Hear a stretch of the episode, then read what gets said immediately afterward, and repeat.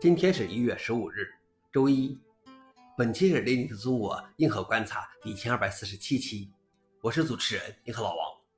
今天的观察如下：第一条，联网的扭矩扳手也能被入侵。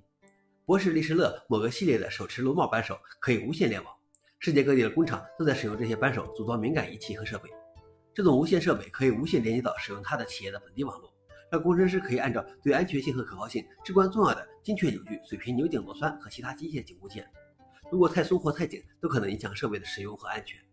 研究人员称，还可能利用漏洞安装恶意程序，导致扭得太松或太紧，但设备的显示屏却显示一切正常。博士雷士勒表示，已经收到漏洞报告，即将发布补丁。消息来源：阿斯泰克尼卡。老王点评：你好好一个扳手，真的非常需要联网吗？第二条是 Git 项目考虑使用 Rust 的代码开发。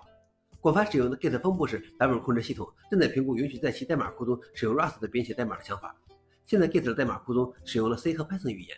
虽然 Rust 的内存安全特性对很多人来说是个利好，但到目前为止，Git 开发者的反应却好坏参半。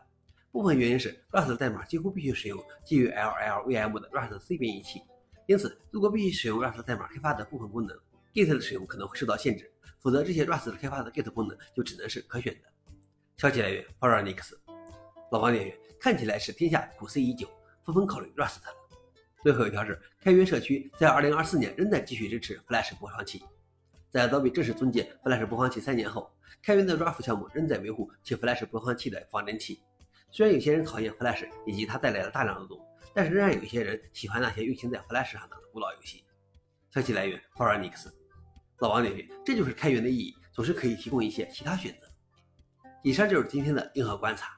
想了解视频的详情，请访问搜狐链接。谢谢大家，我们明天见。